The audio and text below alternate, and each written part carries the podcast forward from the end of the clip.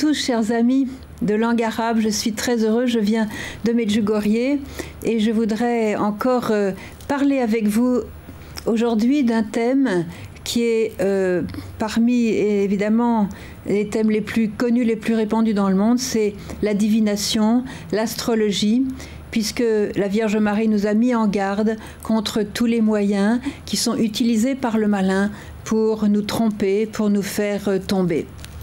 Alors, je voudrais raconter mon expérience personnelle, puisque malheureusement, étant jeune, bien que de tradition catholique avec des parents très croyants, eh bien, je n'avais jamais eu l'occasion de comprendre euh, combien euh, ces pratiques étaient contraires à l'Esprit de Dieu.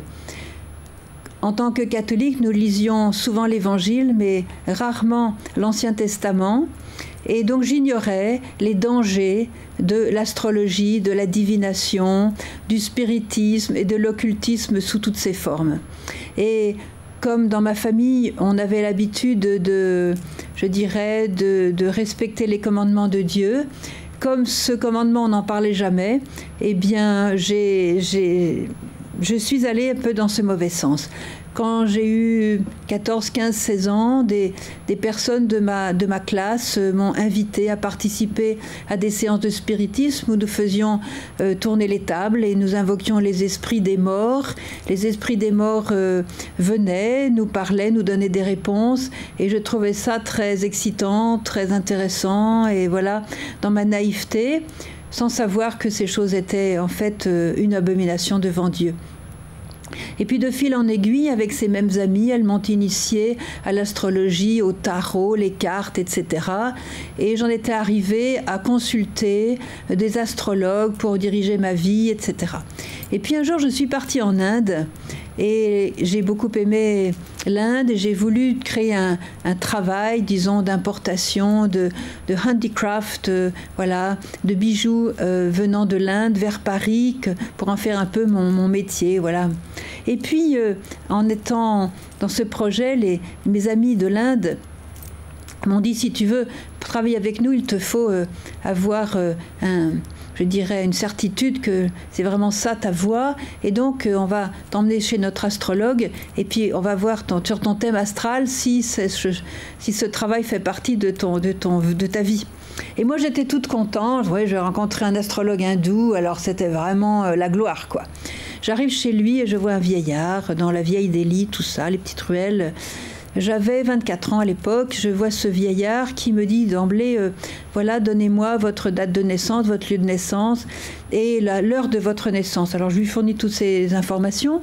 Et puis il me dit bon, euh, il commence à dessiner des trucs un peu bizarres sur un, sur un morceau de papier. Et il me dit J'ai votre livre de vie dans ma bibliothèque. Je vous attendais depuis longtemps. Je savais que vous alliez venir. Euh, hum, je trouvais ça un peu bizarre, mais bon. Il revient avec un espèce de livre, un espèce de lambeau jauni, tout ça. Et il me dit voilà, c'est votre livre de vie, je vais vous le lire. Et il commence alors à lire ma vie un an, deux ans, trois ans, dix ans, quinze ans, vingt ans, vingt-trois ans, vingt-quatre ans. Et puis les choses, à part deux, deux petits détails, étaient justes. Bizarre.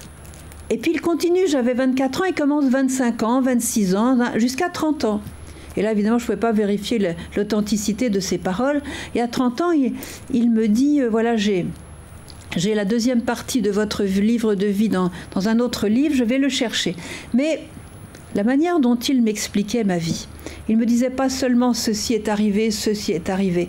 Il me disait si cela est arrivé, c'est parce que dans la trajectoire des astres, alors je dis n'importe quoi, euh, la trajectoire de Jupiter croisait la trajectoire de Mars. Et puis si vous avez fait telles études, c'est parce que euh, Neptune euh, se, se reflétait dans Mars. Et puis si telle chose, tout était expliqué par le mouvement des astres. Et j'ai conçu alors à ce moment-là, et puis son regard qui était un regard glacial de, je dirais presque de haine. Il n'y avait aucune lumière dans son visage, il y avait quelque chose de glacé. Finalement, ça m'a glacé. Et euh, il expliquait tout comme si Dieu n'existait pas. C'est-à-dire que ma vie dépendait de ces grandes choses énormes dans l'espace, perdues à des distances incalculables, impersonnelles. Et j'ai commencé à concevoir une grande angoisse dans mon cœur. Et moi qui croyais en Dieu, je savais que Dieu était le maître du monde, le créateur. Et voilà que cet homme expliquait toute ma vie sans Dieu et que chaque événement de ma vie était dû à, à des mouvements, de, de, trucs qui, qui, qui, ne me concernaient pas vraiment, quoi, de près. Et je me suis sentie d'un seul coup comme orpheline de père. Et une angoisse, mais une angoisse intrinsèque m'a saisie. Et quand je suis rentrée chez mes amis à la maison de New Delhi, j'ai commencé à pleurer, mais un espèce de pleur qui venait de très profond. Et puis, dans les mois qui ont suivi, je suis rentrée en France, bien sûr, et dans les mois qui ont suivi, ma vie a décliné, décliné, décliné, décliné. Je souffrais beaucoup intérieurement, et je dirais de plus en plus. Je me réveillais, par exemple, la nuit, et je proférais des paroles de haine contre des gens que j'avais toujours bien aimés, des gens de ma famille, tout ça. J'avais des symptômes un petit peu bizarres et j'avais ce, bloc en moi qui me torturait, comme si des griffes me enserraient le cœur. Alors j'étais de plus en plus dans des douleurs intérieures inexplicables, je n'osais même pas en parler à personne. Et ces douleurs ont augmenté, augmenté jusqu'à je n'en pouvais plus. Et un jour, euh, je n'en pouvais plus. C'était trop dur.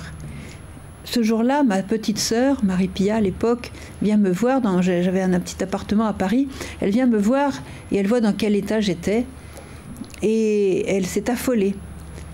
Et elle me dit, tu sais, Emmanuel, euh, demain c'est la Pentecôte, euh, viens avec moi, j'ai un groupe de prière, là c'est tout récent, euh, c'est un groupe charismatique, ils sont incroyables, il se passe des choses magnifiques avec l'Esprit Saint, c'est en 1973 à Paris, c'était les débuts du renouveau charismatique. Tu sais, il se passe des choses incroyables, on voit des guérisons, les gens sont vraiment heureux, ils sont... il y a quelque chose vraiment. Et, l'Esprit Saint, viens avec moi, l'Esprit Saint fera quelque chose pour toi. Et je m'entends encore lui répondre, non, tu sais, l'Esprit Saint, il est bien, ton Esprit Saint, il est bien gentil, mais il peut plus rien pour moi. Il peut plus rien pour moi.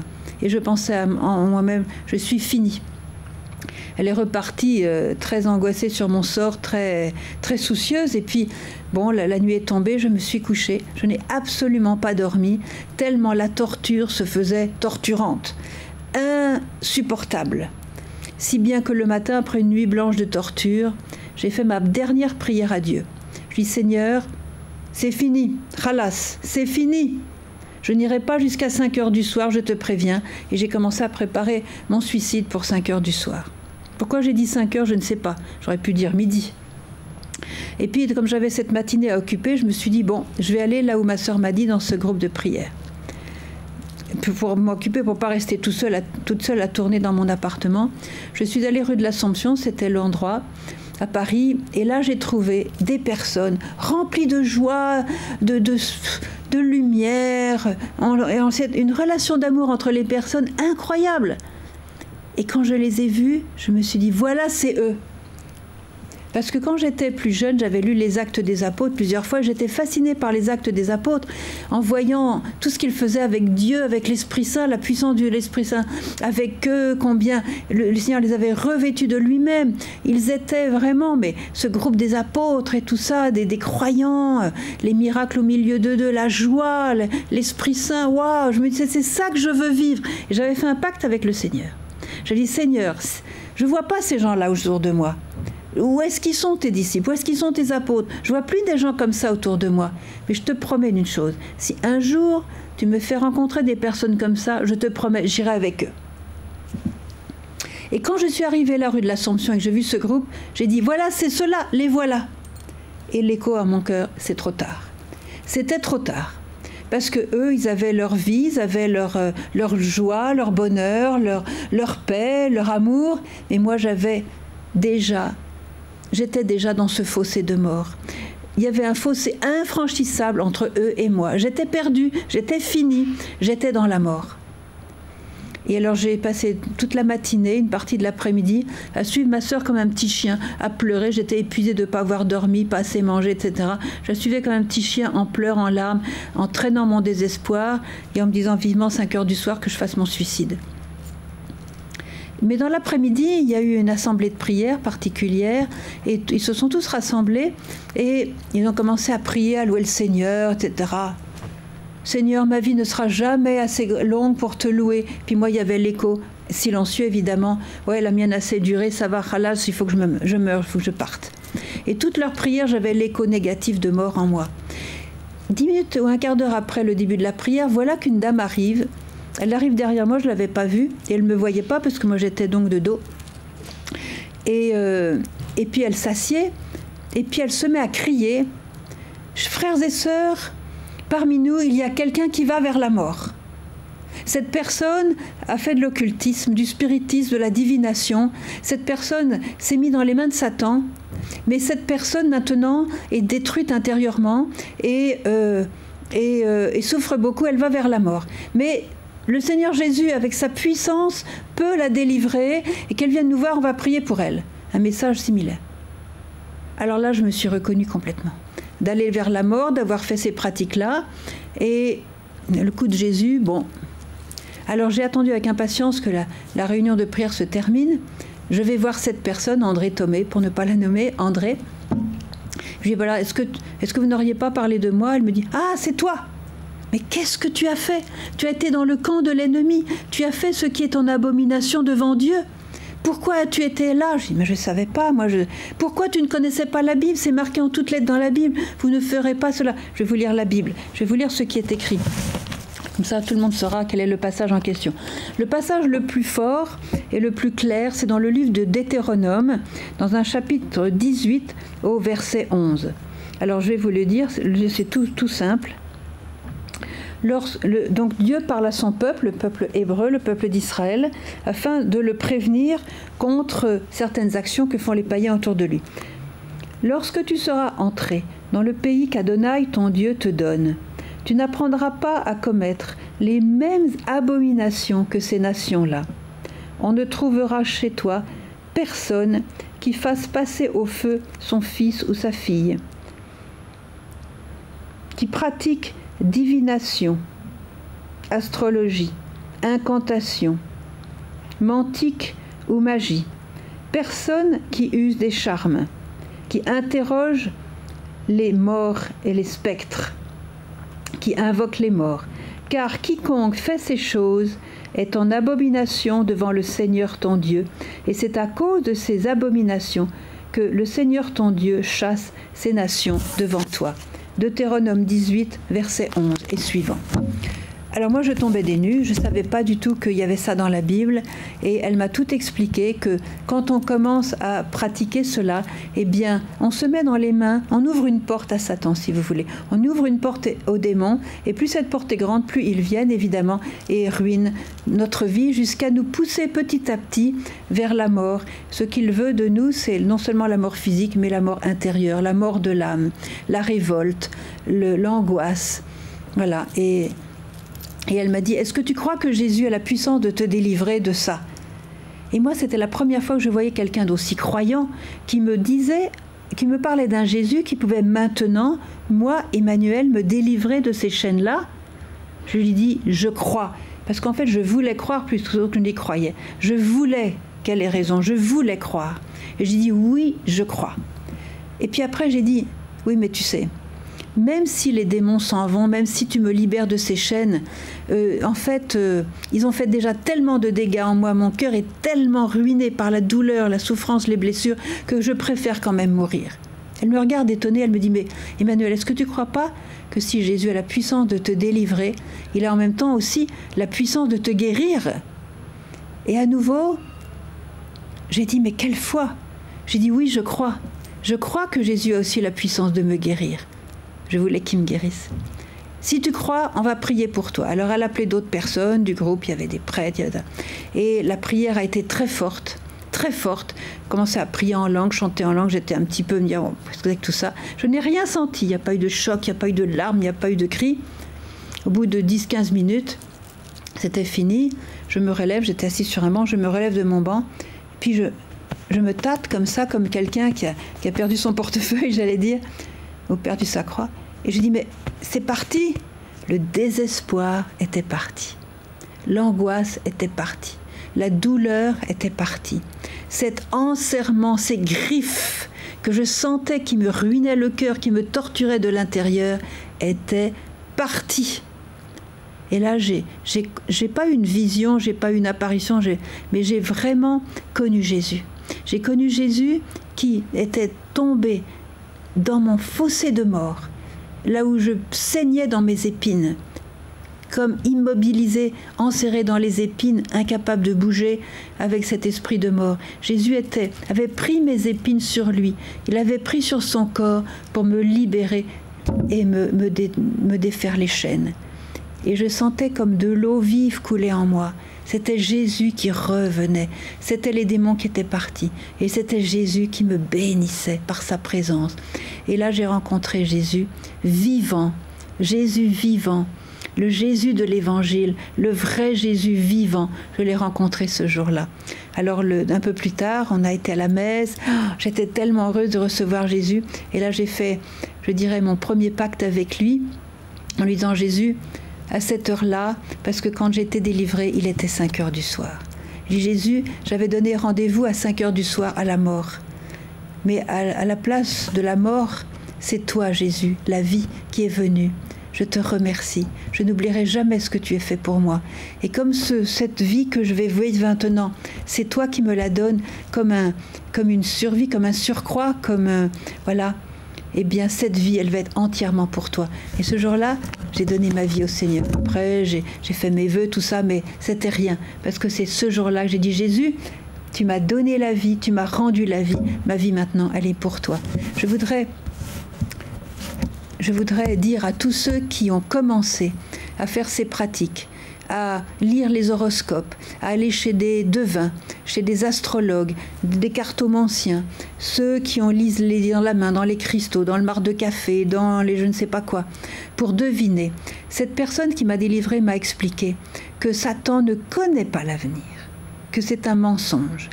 Le présent et le passé, c'est facile, il est un ange, il n'a pas besoin des journaux pour voir ce qui se passe, il le sait parce que c'est un ange. Il a gardé je dirais, ces caractéristiques, d'ange. Mais Dieu seul connaît le futur. Il ne connaît pas le futur, c'est un menteur. Il frime, il fait semblant. Et comme il est intelligent, il devine certains aspects du futur. C'est sûr que s'il voyait que je suis en train de casser des os dans une poêle, il va dire elle va faire une omelette. Il n'y a pas besoin de faire polytechnique pour deviner ça. Alors il prend des, éléments du passé, il prend aussi de ce qu'il connaît de la personnalité de la, de la personne dont il veut s'occuper, il prend des éléments, avec ça il fait il devine ce que pourrait être l'avenir, mais il ne le connaît pas. Ça veut dire que la plupart du temps, il se trompe. D'ailleurs, tout ce que le voyant m'a dit a été complètement faux, complètement faux. Heureusement d'ailleurs. Voilà. Alors, je vous le dis pour vous prévenir, la Vierge a dit Satan veut vous tromper de mille manières. Si quelqu'un a commencé l'astrologie, si quelqu'un a l'habitude de voir les voyants, si quelqu'un a l'habitude de faire tourner les tables, le spiritisme est devenu très à la mode comme activité pour se détendre, hein, puisqu'on ne prie plus, on, faut bien trouver des ersatz, alors des remplaçants, alors on fait toutes sortes de choses qui, qui appartiennent à l'occultisme. Et sans nous en rendre compte, on appelle Satan. Et quand on ne connaît pas ni Dieu ni diable, et qu'on fait ça. Hein. C'est comme un enfant qui mettrait ses doigts dans la prise. Un enfant qui met ses doigts dans la prise, il ne connaît pas l'électricité. N'empêche que l'électricité, elle vient et elle peut le tuer. Quand vous appelez les esprits, vous ne savez peut-être pas, mais c'est Satan que vous appelez. Et il va vous détruire de l'intérieur. Il va vous faire des belles promesses, qu'il va vous révéler ceci, cela. Il va vous informer sur ceci, cela. Il va vous guider. Mensonge. Il veut vous détruire. Alors arrêtez tout de suite.